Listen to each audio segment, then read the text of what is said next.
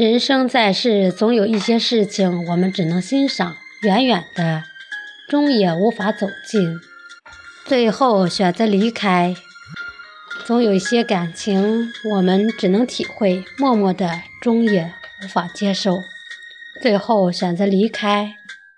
轮回的路上，选择与命运相连，放弃与生活相关。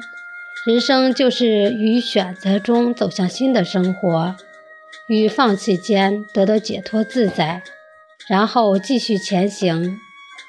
许多人常喜欢研究说话之道，以便在为人处事中游刃有余。其实，最好的说话之道不是学习怎么说话，而是怎么做人。人做的比较善良诚恳，就算语言拙劣一点。